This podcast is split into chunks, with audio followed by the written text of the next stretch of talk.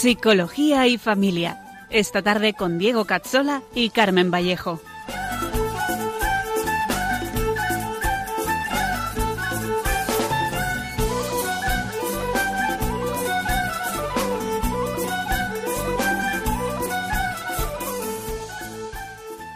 Te dijo ven y aceptaste, atrás quedó lo vivido, te dio una nueva esperanza, todo encontró su sentido y ahora estás caminando. Bienvenidos a nuestro programa Psicología y Familia con Diego Cazzola y con Carmen Vallejo, un programa para profundizar en la psicología humana, la educación y la familia.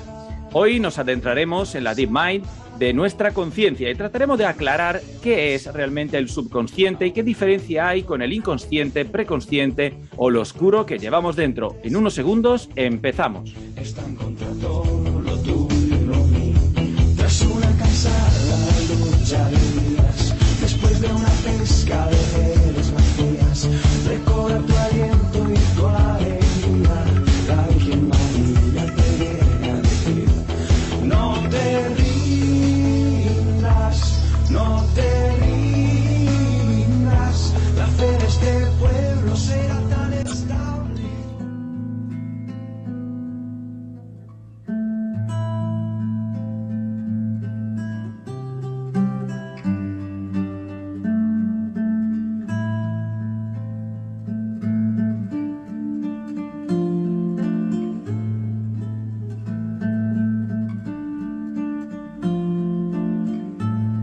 Salve, custodio del Redentor y esposo de la Virgen María.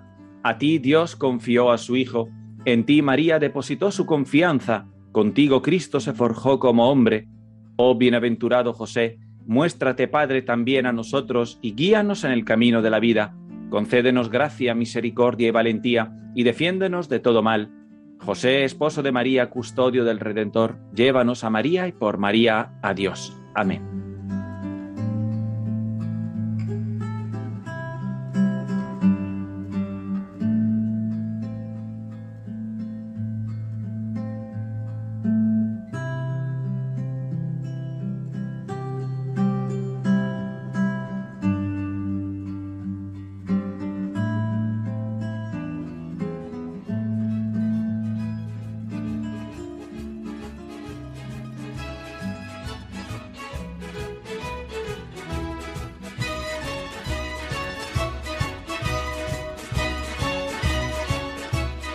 Bienvenidos a todos y feliz mes de septiembre, aunque estemos ya a finales de mes, ya se ha terminado el verano para los que vivimos en paralelo a los colegios y eh, ha arrancado ya el curso escolar. Buenas tardes, Carmen, ¿qué tal el verano? Buenas tardes, Diego. Buenas tardes a todos. Pues el verano muy bien, se ha pasado rápido, como siempre, y ya Intenso. estamos, como tú dices, en otro curso escolar ya de lleno. Además, este mes hacemos 36 programas. Por Cierto. lo que hace tres años que empezamos ya. Tres años, parece ayer, yo diría un año, pero bueno. Sí, a mí tampoco me lo parece, ¿eh? Bueno, pues, pues sí, Carmen, pues eh, eh, hoy vamos a aclarar cosas muy importantes para la psicología porque eh, usamos mucho estos conceptos, ¿no? Pero en general con muy poca propiedad y mucha redundancia de ideas, yo diría.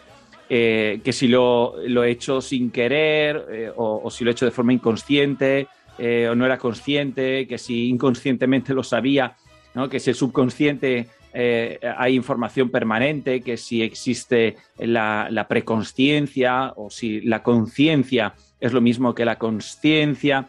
Pero antes de meternos con todas estas cosas, Carmen, vamos a recordar eh, cómo se puede poner en contacto con nosotros nuestros oyentes y cómo escuchar nuestros programas en diferido y, y luego comenzamos. Por supuesto, Diego. Efectivamente, es importante decir que Radio María ha cambiado la página web y ahora los podcasts están en www.radiomaria.es barra podcast.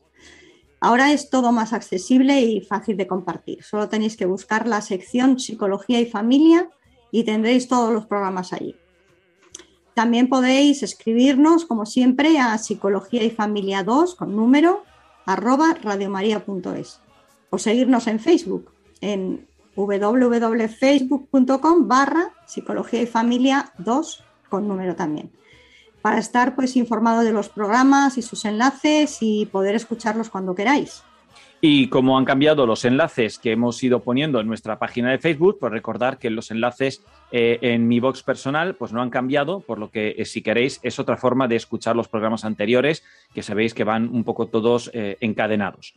Pues bien, hoy, como hemos dicho, vamos a hablar del mundo inconsciente. En los últimos dos programas hemos estado hablando del demonio. Eh, en julio entrevistamos eh, en un programa especial, el que dedicamos toda la hora al padre eh, Javier Luzón, que ha sido exorcista en Madrid, y en agosto hablamos de cómo tenemos influencias de otras personas, como Dios mismo, los ángeles o los santos, y cómo protegernos sobre todo de los ángeles caídos, ¿no? los demonios, ya que esos pretenden confundirnos y desviarnos del bien. Temas que además se hablan muy poco, ¿no? incluso en el ámbito de la Iglesia.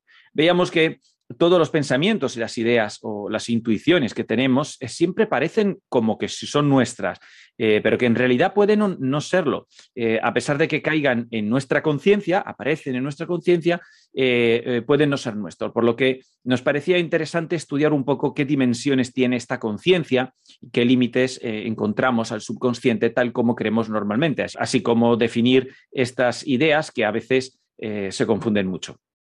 Bueno, eh, lo hemos repetido casi en todos los programas por ser una premisa fundamental de nuestro enfoque antropológico, que ya sabéis que es poliano, y eh, lo volvemos a recordar de forma muy resumida. El ser humano es un ser espiritual, en el sentido de que es una persona, no es solo alma y cuerpo. Esta persona es la que gobierna una naturaleza humana que está compuesta de esta alma y este cuerpo. ¿no? Es importantísimo que entendamos que no somos un mero compuesto de alma y cuerpo unidos, como es conocido por una psicosomaticidad o de forma cosustancial, donde el cuerpo sería la potencia del alma, que a su vez sería su acto, aunque se diga que el alma exceda la potencialidad de la materia, sino que más bien el compuesto del alma y del cuerpo es lo que es potencia respecto de la persona, que es el auténtico acto de ser. Eh, esto es revolucionario y es clave porque en el ser humano todo nace de la persona que es de donde brota todo, ¿eh? o quien activa lo que es, su naturaleza humana. Recordemos, por poner un ejemplo muy claro, a Jesucristo, que tiene naturaleza humana, con cuerpo, por lo tanto, y alma, que tienen que ser humanas, eh, pero que su persona es divina, por lo que eh, queda más sencillo entender que persona y alma o persona y alma y cuerpo no pueden ser lo mismo, como dice incluso el personalismo eh, más actual. Así se expresa eh, eh, en el cuerpo lo que es la realidad de la persona. Por eso vemos en el ser humano la expresión de habilidades que no vemos en los animales. No es una diferencia de grado, sino de naturaleza y sobre todo de trascendentalidad. El hombre, por ser persona, está llamado a la eterna filiación divina, en la que puede llegar a gozar de la misma vida del Creador, algo que solo está dispuesto eh, para los seres humanos y por los ángeles, como hemos estado viendo. Bueno, pues dicho esto, vayamos a entender ahora que en nuestra naturaleza humana hay una cúspide en la que está el yo, con sus dos vertientes activadas por la persona, que son el querer el entender, simplificándolo un poco, ¿no? Es decir, la voluntad y la inteligencia. Todo se dirige desde una facultad que en psicología llamamos conciencia y desde la que somos conscientes de lo que nos pasa. Y hemos visto que, que esta no abarca ni el 4% de lo que pasa por nuestra mente. Y es aquí donde nos preguntamos ahora por aquello que no es consciente. Sí, para empezar tenemos que decir entonces qué es conciencia y qué es conciencia, ¿no? Porque no son lo mismo. La conciencia con la S es el acto psíquico con el que una persona se da cuenta de que se percibe a sí mismo. Yo sé que estoy aquí al micrófono. Mientras eh, que la conciencia sin la S, conciencia, hace referencia al sentido moral o ético propios de una persona, es decir, al saber eh, eh, lo que está bien y lo que está mal. Eh, el acto por el que nos damos cuenta de que quienes percibimos la realidad somos nosotros, eh, no es un acto absoluto, ni mucho menos eh, constante o continuo, sino que fluctúa y dependiendo de la hora del día, de si somos, em, si hemos comido o no, si estamos echando una siesta, pues hará que estemos más presentes o menos, ¿no? Algo que se denomina más propiamente como estado de vigilia. Y muy relacionado con la vigilia es la capacidad de concentración es la facultad por la que conseguimos centrar nuestra atención en algo muy concreto o difícil algo que consume muchos recursos mentales y que no se puede mantener al 100% durante más de 20 a 40 minutos, dependiendo de si es un niño o un adulto, de si estamos en el mejor momento de nuestra vigilia o no. Todos estos procesos podrán ser más potentes o menos, pero dependen gran parte de nuestra voluntad y de la capacidad física de ejecutar bien las operaciones implicadas. Pero, ¿qué ocurre con esas operaciones que se están dando en nuestra mente?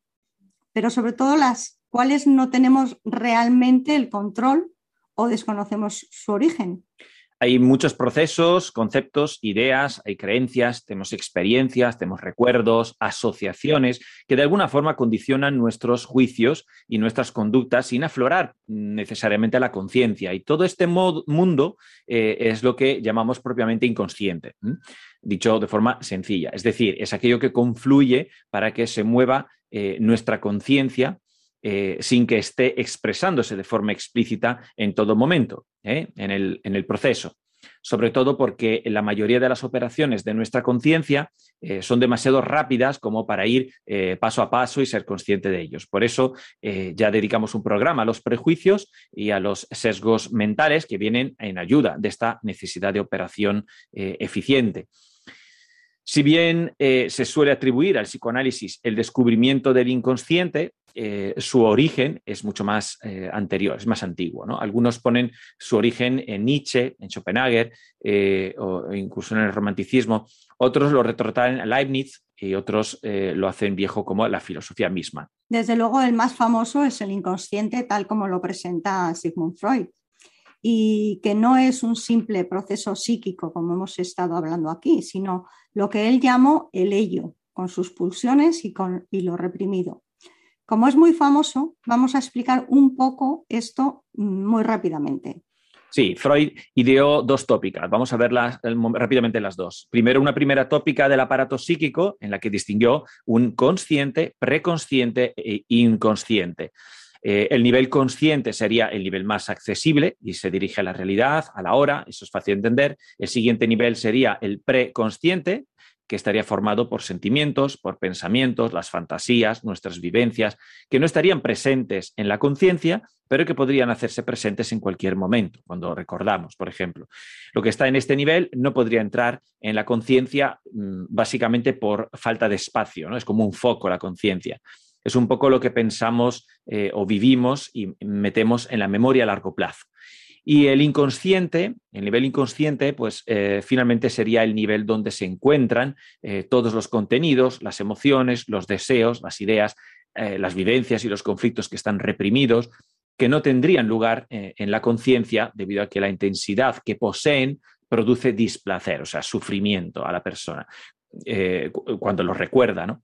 y, que por ello los reprimiría permaneciendo ocultos en este nivel. Esta, tópica evolucionó luego a una segunda tópica en la que eh, cada instancia, estas tres, pues cambió de nombre y se reformuló un poco generando una teoría que marcará luego muchísimo a la psicología y la cultura de muchas décadas. Así nacen el yo, el super yo y, y el ello. Para entender bien esas tres instancias, es mejor empezar por la que sería generadora de las demás, que es el ello.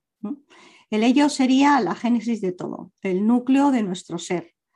Una masa de impulsos que lucha por salir del inconsciente y que se rige por el principio del placer. Se trata de pulsiones sexuales, instintos básicos y oscuros que quieren ser satisfechos y salir a la luz. Para Freud, un niño cuando nace es puro ello, para que lo entendamos. Las demás instancias nacerían precisamente de esta lucha entre las pulsiones que quieren salir y ser satisfechas y una sociedad que las prohíbe. Es decir, el ello quiere expresarse y el yo atenderá esos deseos, pero el super yo consiste en esos pensamientos morales y éticos recibidos de la cultura que impide que se suelte. El ello estaría constantemente en lucha con el super yo y los conflictos serían los problemas que aparecen en nuestra vida cotidiana y que el psicoanálisis se encargaría de reprimir nuevamente, sabiendo que el trabajo no tiene fin, porque otros impulsos vuelven a salir a la conciencia y a generar enfermedades o patologías. De hecho, para Freud, lo ideal para un psicoanalista eh, no era tener pacientes y curarlos, era tener cinco pacientes en toda su vida y trabajar con ellos. Es decir, eh, no es que tuviera muchas expectativas de curación. Bueno, si bien la metodología del psicoanálisis eh, puede tener cierta utilidad, la, teoría que subyace es la que está totalmente pervertida y es que es nefasta. Es una concepción no solo atea por definición propia del autor, que lo dice, sino muy pesimista no solo porque la salud y la paz eh, no son posibles, ya que hay que estar en continuo trabajo psicoanalítico para reprimir las pulsiones, sino porque es una teoría que reduce el ser humano a un bullicio de pulsiones sexuales, de emociones y de deseos perversos, además, de los que nace el yo. ¿eh? El yo nace de estas pulsiones, no es algo que ya existe. Eh, un yo que además es entendido, y, de ahí el pesimismo, como una instancia que se encarga de desarrollar mecanismos que permiten la obtención del mayor placer posible, pero dentro de los límites que la realidad le imponga. La psicología cristiana mm, de la que hemos partido nosotros, sin embargo, pues invierte completamente este paradigma, dándole al ser humano una dignidad que empieza en el momento de la concepción, con una conciencia humana que, si bien es una tabula rasa, ya tiene todo lo que necesita para ser humano. La conciencia no se desarrolla con el tiempo y a partir de las represiones, sino que es una facultad que se expresa a medida que el cuerpo se desarrolla y la educación configura su expresión de la forma más humana. Y si lo entendemos de forma cristiana, a imagen de Cristo. Hay un tipo de inconsciente, si queremos, que merece quizá la pena comentar, que es el inconsciente colectivo.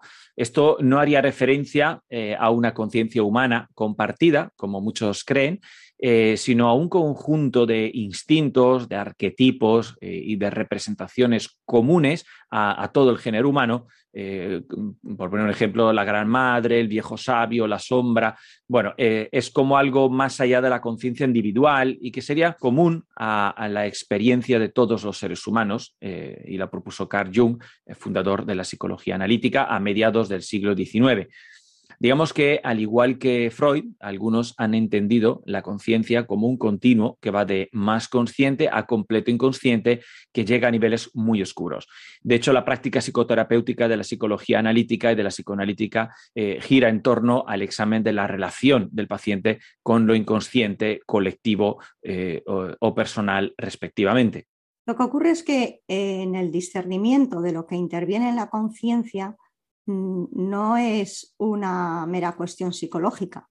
La psicología y la psiquiatría se encuentran aquí, pues unos desórdenes e impulsos que más que pertenecer a una dimensión subconsciente, simplemente pertenecen a una naturaleza humana herida por el pecado e inclinada hacia una carnalidad y una debilidad moral que, pues, que arrastramos siempre. Solo la elevación de la gracia nos permite sobreponernos a esa inclinación. Pío XII lo dice claramente así a los participantes del quinto Congreso Internacional de Psicoterapia y de Psicología Clínica en 1953, y citó textualmente, hay un malestar psicológico y moral, la inhibición del yo, del que vuestra ciencia se ocupa de, de desvelar las causas. Cuando esta inhibición penetra en el dominio moral, por ejemplo, cuando se trata de dinamismos como el instinto de dominación, de superioridad y el instinto sexual. La psicoterapia no podría, sin más, tratar esta inhibición del yo como una suerte de fatalidad, como una tiranía de la pulsión afectiva que brota del subconsciente y que escapa absolutamente al control de la conciencia y del alma. Es decir, han metido en el inconsciente lo que propiamente no sabían que pertenecía a una naturaleza humana, en concreto herida por el pecado, y el mismo Papa eh, Pío XII les recuerda que es, es, un mundo pulsional, ese mundo eh, eh, pulsional e instintivo es otra cosa, ¿no? Y que tengan cuidado a la hora de analizar las causas. ¿Y qué les falta a estos planteamientos del inconsciente que hemos estado comentando? Pues Evidentemente, no todo es consciente, por lo que hay cosas que nos pasan por nuestra mente eh, que no son conscientes. Por un lado, hay realidades de las que no somos conscientes, pero en las que estamos implicados continuamente, como la percepción de tener los dedos de la mano pegados a la mano o las gafas que llevamos encima. ¿Cuántas veces hemos buscado las gafas y las teníamos justo encima? Pues es un fenómeno de aconciencia, es decir, no es una actividad inconsciente, sino que está gobernada por nosotros de forma automatizada, pero que en cualquier momento es traída a la conciencia si es necesario. Por otro lado, hay operaciones mentales que son conscientes y presentes, pero que no son la conciencia como eh, es el acto de la memoria. Es decir, lo psíquico nos identifica con la conciencia. Recordemos que lo pensado no es eh, el pensar, es decir, que el flujo de lo, de lo pensado por nosotros nos identifica con nuestra conciencia y nuestro pensamiento, ni con el yo. Yo no soy lo que pienso, como decía el famoso filósofo y psicólogo estadounidense William James, que decía que éramos nuestra conciencia es un flujo de pensamiento.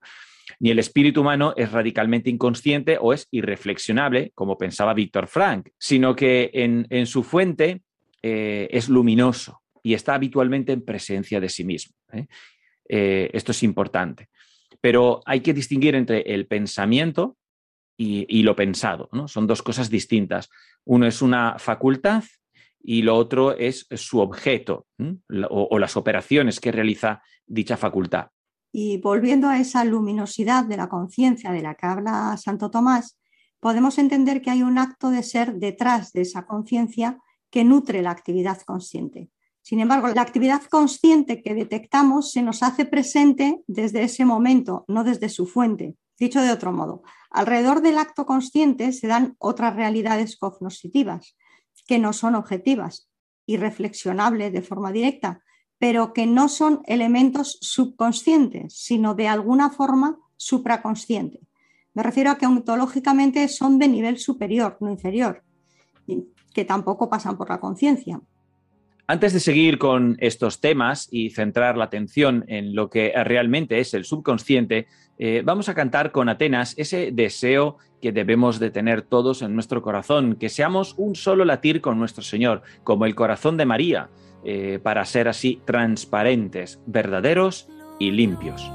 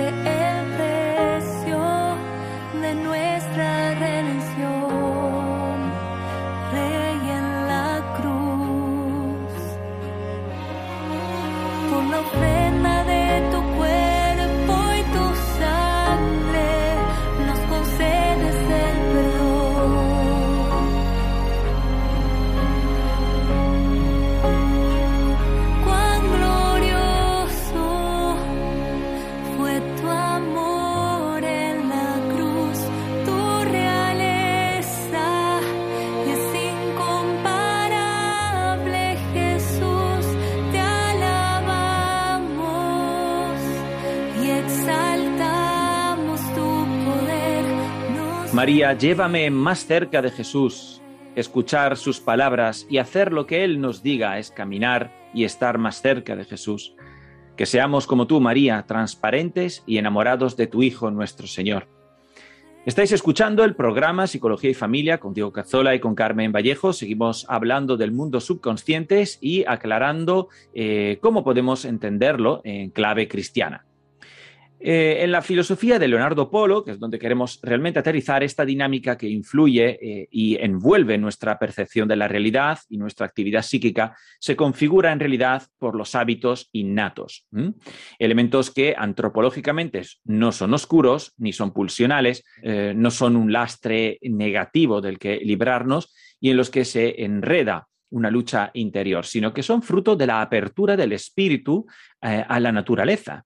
Nuestro acto de ser radical, la persona, recordamos que se abre a la naturaleza humana para dinamizarla y vivificarla. Eh, mediante estos hábitos innatos, el ser humano se abre a la realidad que es él, eh, por el hábito de la sindéresis en concreto, a la realidad creada que no es él en cuanto a su interioridad, por medio del hábito de los primeros principios, y a su persona en cuanto a su origen y destino en Dios eh, por medio del hábito de sabiduría. Estos tres hábitos, el hábito de sabiduría, el hábito de los primeros principios y la sindéresis, se ordenan de la siguiente manera. Eh, es un poco filosófico, pero es como se puede explicar bien. La sindéresis, el, yo dual, eh, se dualiza, digamos, habíamos dicho, ¿no? Igual que se dualiza hacia abajo con la voluntad y la inteligencia, digamos así, hacia arriba se dualiza eh, según su miembro superior con el hábito de los primeros principios, el cual a su vez, este hábito se dualiza con el hábito de la sabiduría. Están como concatenados, ¿verdad? Con estos hábitos descubrimos realidades de nosotros mismos, el cosmos exterior a nosotros y la verdad de Dios, que nos ayudan a ampliar conocimientos. Es un fluir de intuiciones y saberes que no vienen del raciocinio o de la, de la facultad consciente, pero son todo el inconsciente que Freud, Jung y amigos no han sabido colocar en su correcto estatuto antropológico. ¿Existen entonces procesos no conscientes? Sí. ¿Existen procesos subconscientes entendidos como una mini voluntad que opera dentro de nosotros sin que nos enteremos y de la que somos víctimas? No, eso no. Lo que existe entonces es un movimiento de luz sobre la realidad creada, una acción de apertura del entendimiento que Dios puede abrir o que puede cerrar eh, sobre nosotros mismos y sobre nosotros con respecto a Dios, y un conjunto de influencias también de los seres espirituales, ángeles, santos o Dios mismo, que tratan de movernos hacia el bien o hacia el mal, dependiendo todo ese movimiento no se percibe como eh, decisiones voluntarias, como que parten de nosotros, porque están en un nivel superior, pero entran en el juego, en nuestra dinámica y se perciben de forma extraña eh, a veces. Esa barrera, eh, Polo la llama el límite mental, que dice que hay que superarlo para entender todo esto. Así hay simbologías, sueños, intuiciones, deseos que expresan esta realidad. Aunque hay también, como decíamos, todo un mundo no consciente eh, que sí se debe a una realidad muy neurofisiológica, eh, como las asociaciones, los condicionamientos, los reflejos y todas esas operaciones que acontecen sin la suficiente fuerza o sin la suficiente permanencia, ¿no? Como para que se fijen en la conciencia, en el sentido de la memoria a corto plazo. Por ejemplo, ver un estímulo por menos de 200 milisegundos, algo que queda en lo que se llama mensajes subliminales, ¿no? como el famoso mensaje de Vicari de los años 50, el de beba Coca-Cola, eh, de comer palomitas durante la película, bueno, pues que estaba entre eh, un mensaje metido entre fotogramas. Bueno, pues eh, algo que él mismo luego terminó desmintiendo, pero que en más estudio luego se prosiguió y se retomó. Por ejemplo, un estudio de la Universidad de Harvard, llevado a cabo en 1999, empleó un método similar al utilizado por Vicari en 1957. Los investigadores recurrieron a un videojuego que mostraba a los participantes una serie de palabras en pantalla durante solo unas milésimas de segundo. A una parte de los participantes se le mostraron palabras positivas como sabio, astuto o experto, mientras que a la otra parte se le mostraron palabras con connotación negativa, como senil, dependiente, enfermo. A pesar de que las palabras aparecían en la pantalla solo durante unas milésimas de segundo, los investigadores constataron que los participantes que vieron palabras positivas acabaron el juego significativamente antes que aquellos que fueron expuestos a palabras negativas. Y aunque sigue sin estar claro hasta qué punto influyen o no los mensajes subliminales en las decisiones, lo que nos interesa es que no son temas de sub o inconsciente, sino más bien de preconciencia o percepción mínima, si queremos, eh, que pretende desencadenar decisiones personales. Luego volveremos a ello, pero eh, la, publicidad vive eh, de ello y queda bastante claro que funciona. El simple olor a, palomita que es constante en los cines, pues pretende una asociación precisamente entre el consumo de cine y el de las palomitas, para que cuando olegamos las palomitas queramos ir al cine y cuando vayamos al cine queramos ir a las palomitas. Es un juego de asociaciones muy útiles que han usado durante más de 70 años para conseguir disparar la dependencia del consumo impulsivo y quizá también para eh, manipular un poco los intereses de, consumo. Sobre eso podríamos hacer, yo creo, un programa entero y hablar, por ejemplo, del botón de compra rápida, que ha sido muy cuestionado. Ahora veis que os pide siempre confirmación. Eso fue por unos juicios porque la gente compraba sin pensar. O el like de Facebook, ¿no? Y que tiene una capacidad adictiva eh, superior a la cocaína. En fin, otra cosa son todo ese conjunto de realidades que tenemos muy bien presentes y conscientes, pero que no queremos verlas. Y las evitamos pues, porque nos causan dolor, porque nos insisten en realizar un cambio o porque nos delatan un mal obrar, etc. Muchísimas veces lo que llamamos inconsciente es más bien la voz de la conciencia que no es capaz de hablar de forma clara porque no queremos escucharla. Vamos a poner unos ejemplos. Cuando en realidad sé que Pepita no es desagradable y antipática, pero yo soy envidioso de su forma de hacer las cosas, por ejemplo, con seguridad, porque ella tiene mucho desparpajo, o muy profesional, pues, o cuando me olvido de hacer lo que me ha pedido alguien, ¿eh? porque me cae mal, pues ahí no es el inconsciente, simplemente no me apetece agradar a un antipático, pero no lo eh, no lo quiero reconocer porque si lo hago me obligaría a plantearme si en el fondo el problema es mío. Es mucho más sencillo decirme a mí mismo que esa persona es una inoportuna, que siempre pide favores, buscar excusas para no ver que eh, en parte está en mí. Qué difícil es, por ejemplo, aceptar una crítica. Una persona muy perfeccionista será una persona que se enfadará rápidamente ante una crítica y en lugar de aceptarla o incluso agradecerla, porque le permite reflexionar sobre su camino de perfección cristiana, puede estar tentado a criticar a su vez la tendencia de los demás a hacer las cosas con poco cuidado o poca profesionalidad. No es el inconsciente aquí el protagonista, sino nuestra tendencia a no dejar atrás nuestro ego, una realidad que nos persigue por el pecado original toda la vida y a cada uno. Nadie se escapa de eso, solo una vida de oración y reflexión, una vida de confesión sincera y frecuente, con una mirada puesta en Cristo, pues nos devuelve el camino de la humildad eh, que nos facilita ese aceptar la crítica, ese vivir en la verdad y conseguir esa transparencia que, por ejemplo, caracteriza a la Virgen María. Otras veces hemos dicho esto, ¿por qué María es tan bella? Porque es transparente al amor de Dios y lo que vemos en ella es la pureza del amor de Dios. Pero si nosotros le metemos capas de justificaciones que no son más que resistencias a deshacer la cebolla que envuelve nuestro yo, la culpa no es del inconsciente, sino de no querer avanzar con, humildad. Y la humildad, la auténtica humildad, pues cuesta mucho. Ahora que vamos a empezar a hablar de matrimonio, de familia, de relaciones personales y afectivas, que es lo que vamos a plantear este curso, pues empezaremos a ver que la dinámica de fondo de todo problema está incrustada precisamente en todo esto. Ser transparente, ser humilde y delicado es fundamental para que nuestra comunicación matrimonial o, también con nuestros hijos pues funcione y, a veces seguimos trabajando para defender nuestro yo. Pero es amor propio vestido de miedo a renunciar a nuestra vanidad. Por eso los problemas de hoy se enredan en el individualismo, el narcisismo y el egoísmo. Y por eso, si ponemos a Dios en primer lugar, de verdad, pues nosotros nos empequeñecemos, nos volvemos eh, transparentes y más bellos. Nos decía en una formación un gran pedagogo que vino a mi colegio a hablarnos que un educador, pero en realidad vale para todos, no puede decir eh, con respecto a su entrega eh, hasta aquí, ¿no? Hasta aquí hemos llegado. Y, decía, si Cristo hubiera pensado en sí mismo en el Calvario, pues se habría parado antes eh, de la flagelación. ¿Cuántas veces decimos hasta aquí? Ya no puedo más. ahora te apañas tú. Bueno, pues decía este señor que nos debemos a los demás porque Cristo se ha dado por nosotros. No es un mensaje nuevo, pero ah, me parece que tiene que ver con la búsqueda de la humildad, eh, que conlleva dejar de buscar el placer de estar a gusto con uno mismo a expensas de la verdad.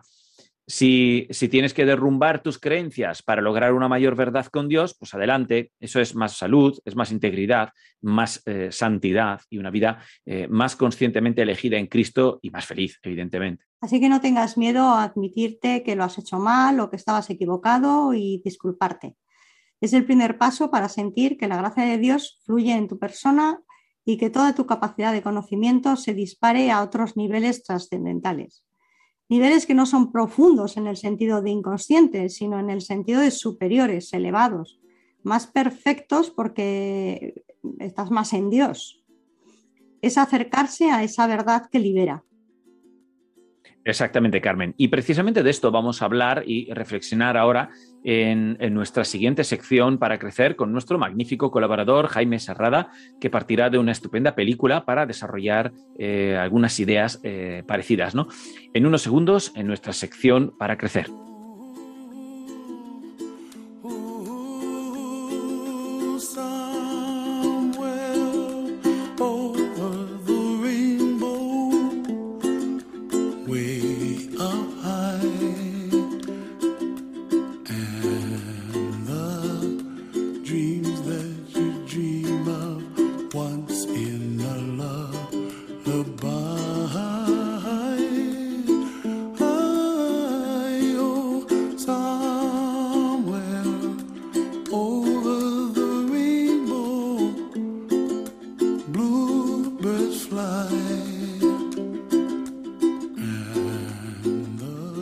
Estáis escuchando el programa Psicología y Familia con Diego Cazzola y con Carmen Vallejo. Empezamos la segunda parte de nuestro programa Secciones para Crecer. Hoy con Jaime Serrada, un colaborador de este programa y compañero que nos dará más ideas para pensar sobre estos temas que estamos tratando partiendo de una película espectacular.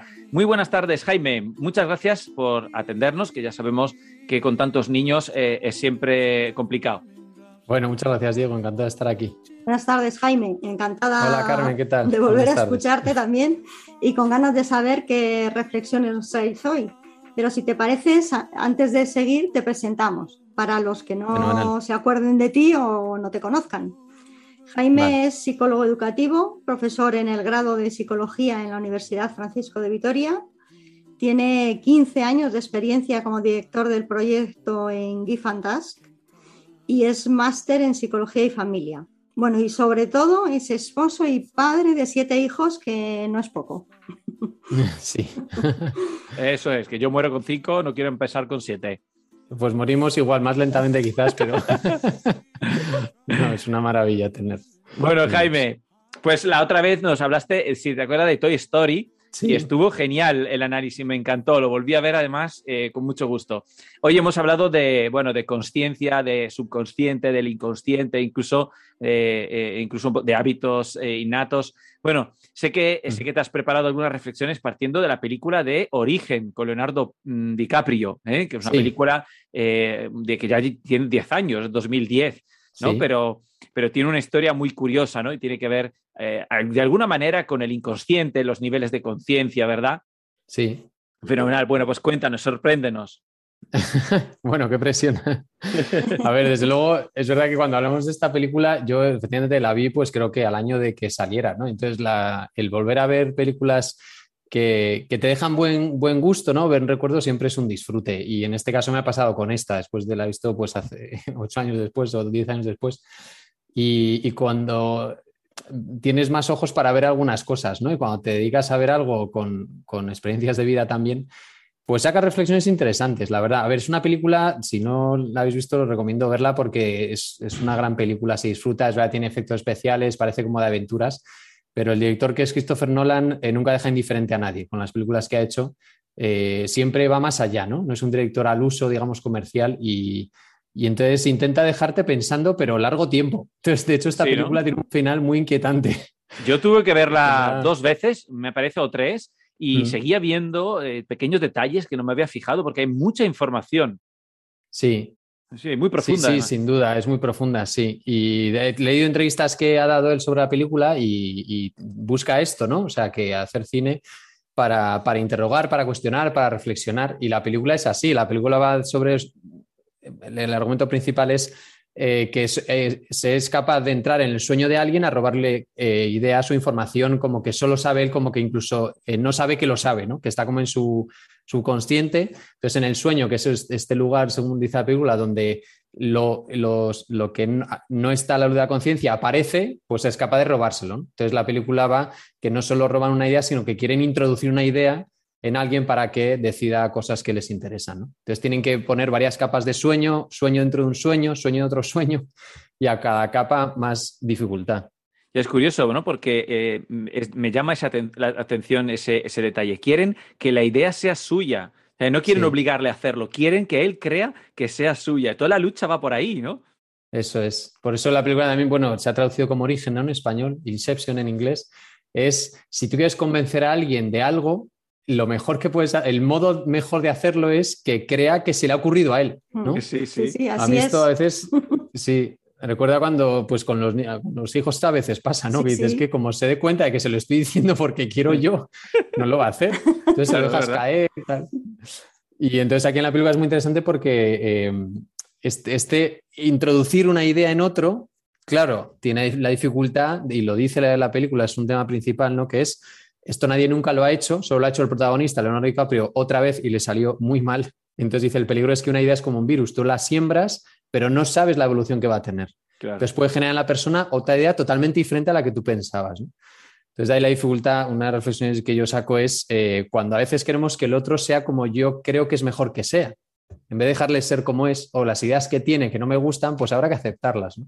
claro. En cambio, intent- a veces intentamos convencer o influir o persuadir porque te va a ir mejor lo que yo creo para ti y no tenemos la humildad de acoger pues lo que se le ocurre, que en el caso del matrimonio, la familia, un compañero de trabajo, a veces no es lo que te gusta, ¿no? Bueno, pero es así se le ha ocurrido, pues habrá que aceptarla en la diferencia. ¿no?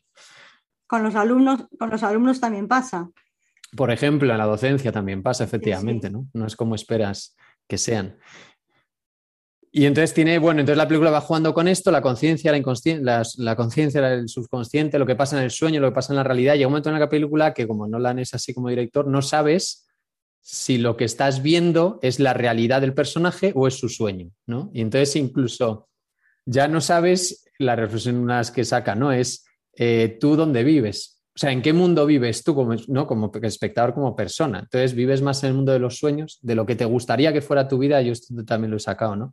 Eh, al final no sabes si es realidad o ficción, si es sueño o realidad, como acaba el personaje de Leonardo DiCaprio que se encuentra con sus hijos y no sabes si lo está soñando. Entonces al director le da igual, dice, él dice, ¿qué más da si es realidad o sueño? Lo importante es que en su realidad él ha encontrado lo que quería y es feliz así. Esto sería de muchos matices. Eh, ahí Pues- ahí nos estamos metiendo en tierra peligrosa, claro, porque sí. Sí. sí, es importante saber que lo que estamos viviendo es realmente la verdad. Mm. Eso es clave, porque a quién no le ha gustado continuar un sueño cuando este- se despierta por la mañana. Sí, Pero te das cuenta que no lo atrapas, que es distinto, que ya no lo controlas, que ya las cosas no se te dan, sino que las estás manipulando y dices, no, aquí ya interviene la libertad, la voluntad ya no me gusta, ¿no? Mm. Pero en el sueño todo parece encajar, incluso cuando te despiertas y dices, Sí, pero si no tiene sí, ni pies sí. ni, ni- ni cabeza lo que estaba soñando, y sin embargo te gustaba.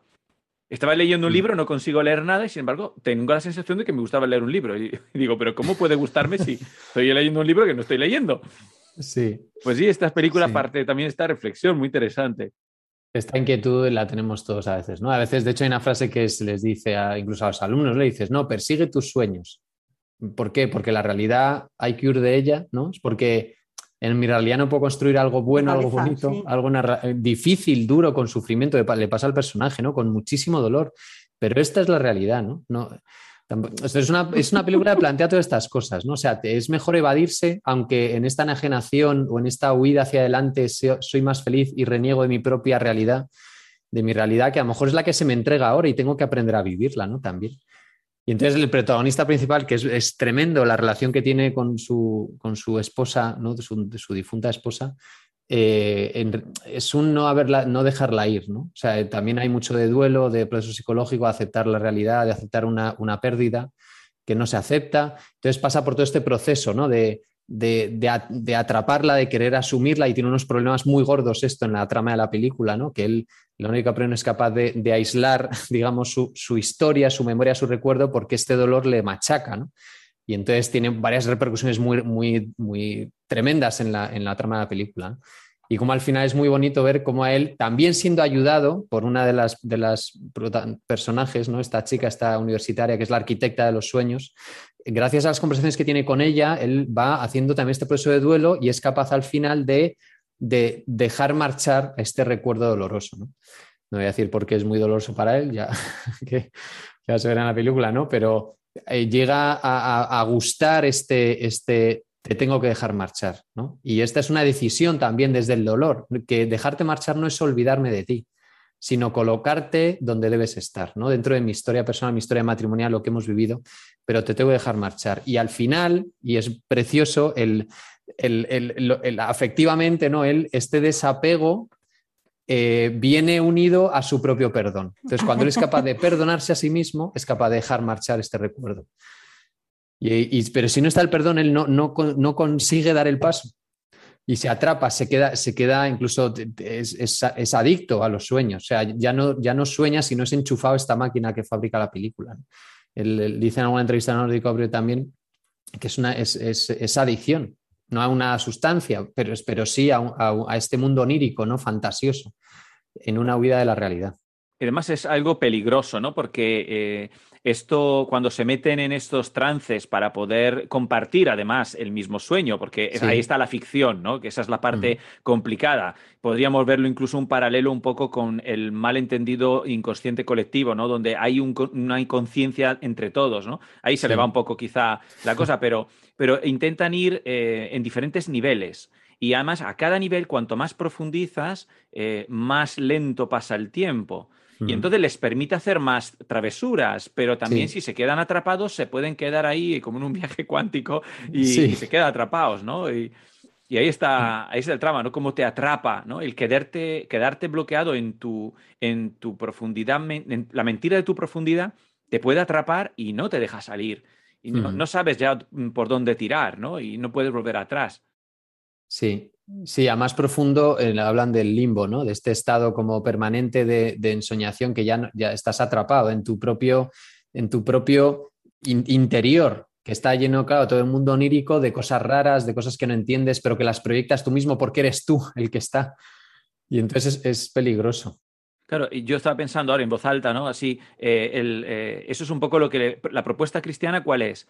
Partir de la conciencia hacia arriba. Y sin embargo, la Mm. propuesta humanitaria, bueno, humanista que tenemos de la psicología es desde el- la conciencia hacia abajo. Sí, Entonces, esta película plantea precisamente esto. Qué bonito, por lo tanto, es eh, la- el planteamiento que decíamos hoy en- con Leonardo Polo de que eh, lo que identificamos como inconsciente en realidad no es algo turbio dentro y oscuro, sino una iluminación que viene de instancias superiores que no son conscientes, pero que son superiores, por lo tanto están iluminadas de alguna manera por seres espirituales. Es cierto que puede ser también el demonio, pero eh, también para eso hay más ángeles buenos y hay más fuerza en Dios que en todo lo demás. Por lo tanto, no, hay que tener miedo a abrirnos a, a- a- a ese inconsciente tal, tal como lo podemos entender bien, ¿no? Y sin embargo hay que entenderlo eh, con un poco miedo, ¿no? Por lo de a- hacia abajo.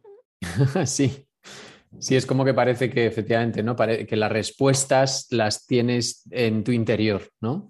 Conócete a ti mismo, ¿no? Eso Explora es. tu interioridad, el- el- la introspección, como el... Esto es un poco arriesgado, porque el- acabas un solo en, en yo conmigo mismo. Entonces yo me doy mi propia verdad, mi propia realidad, que es lo que plantea al final de la película. ¿no? Si en tu propia realidad, sea sueño, ficción o sea lo que sea, tú has encontrado tu identidad o tu sentido, ¿qué más da? Que sea la realidad real o sea un sueño, ¿no?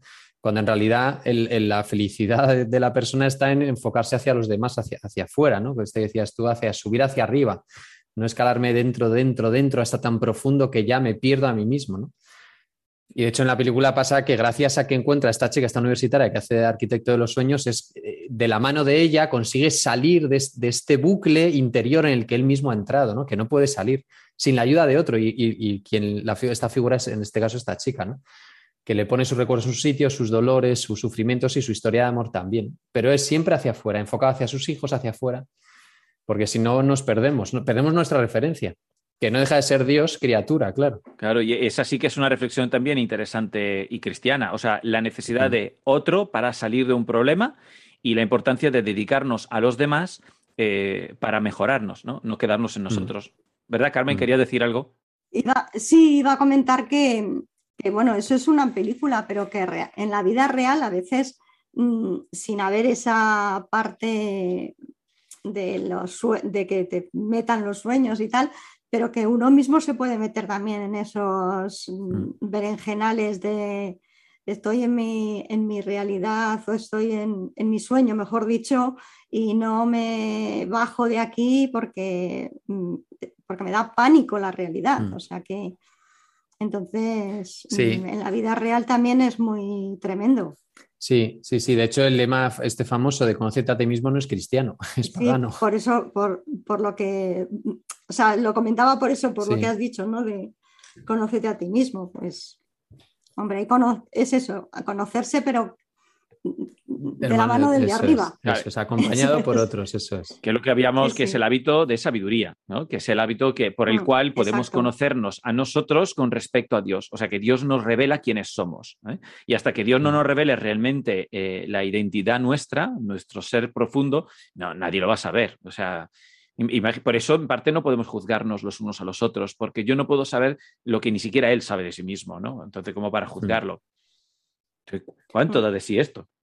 Esto es, sí, Sí. O sea, digo que es una película para verla. O sea, si te gusta el cine, la disfrutas. Sobre todo porque tiene estas capas de análisis que son muy jugosas, la verdad. Sí, Y luego tienes unos actores que es que es una maravilla.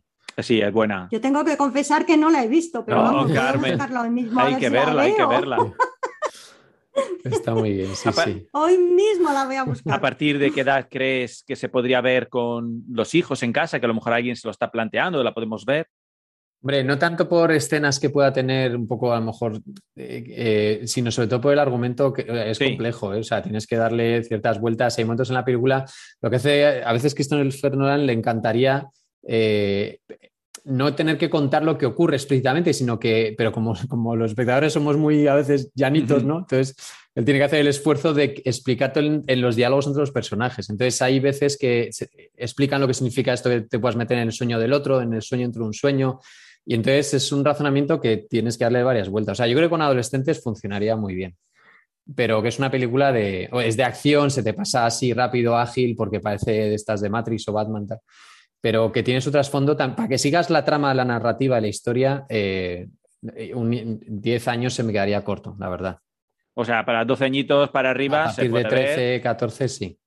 Vale, muy bien. Bueno, pues eso, tomad nota, que ahí se puede hacer. Que es una muy buena forma de, de- de- de relacionarse con nuestros hijos también, ¿no? De sentarnos, ver una película con ellos y poder hacer un poco de comentarios al final, ¿no? De verla y, y- y sacarle jugo. ¿eh? Muy bien. Pues hay una. Hay, hay esto de la. Esto de. Eh, de la iniciativa, de, de convencer al otro de una idea. Aparece Sí. una película también muy interesante que es la de los Cruz, que ha salido la, la 2, Sí. donde él le quiere decir que se vaya de, la, de su casa y le está intentando comer el coco. ¿eh? Eh, Si, si, si no se puede, para tratar estos temas un poco, eh, quizá esa película también tiene mucho jugo, ¿no? Igual te llamaremos otra vez para analizar esa profu- en profundidad. Fenomenal, encantado. Muy bien, Jaime. Bueno, pues eh, muchísimas gracias. Eh, como siempre, es, es encantador, es espectacular, es interesante. eh, das mucho que pensar y bueno, Sí, te- sí. tenemos que hacerlo más.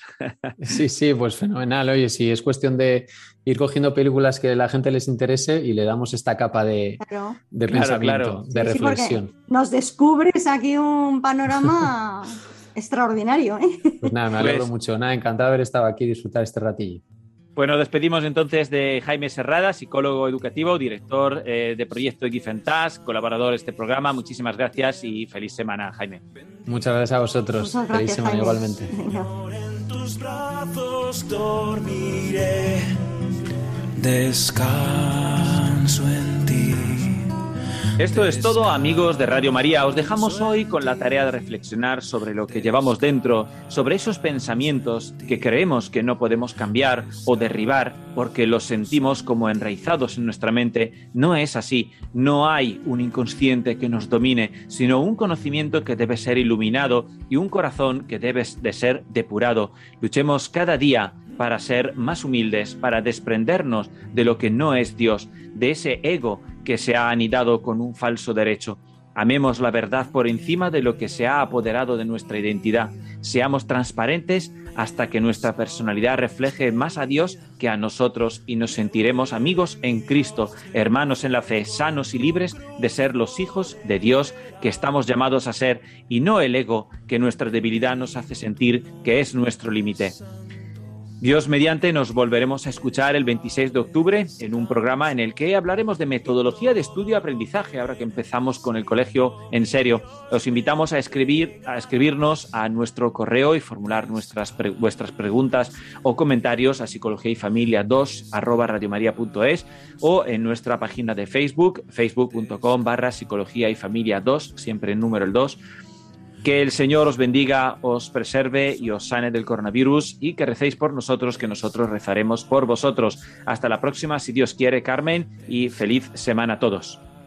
Pues un saludo a todos y nos oímos en octubre, si Dios quiere. Hasta luego.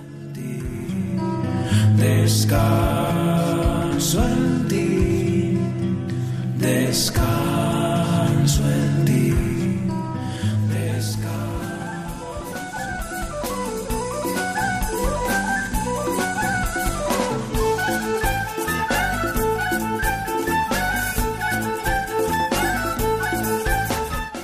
Han escuchado Psicología y Familia, esta tarde con Diego Cazzola y Carmen Vallejo.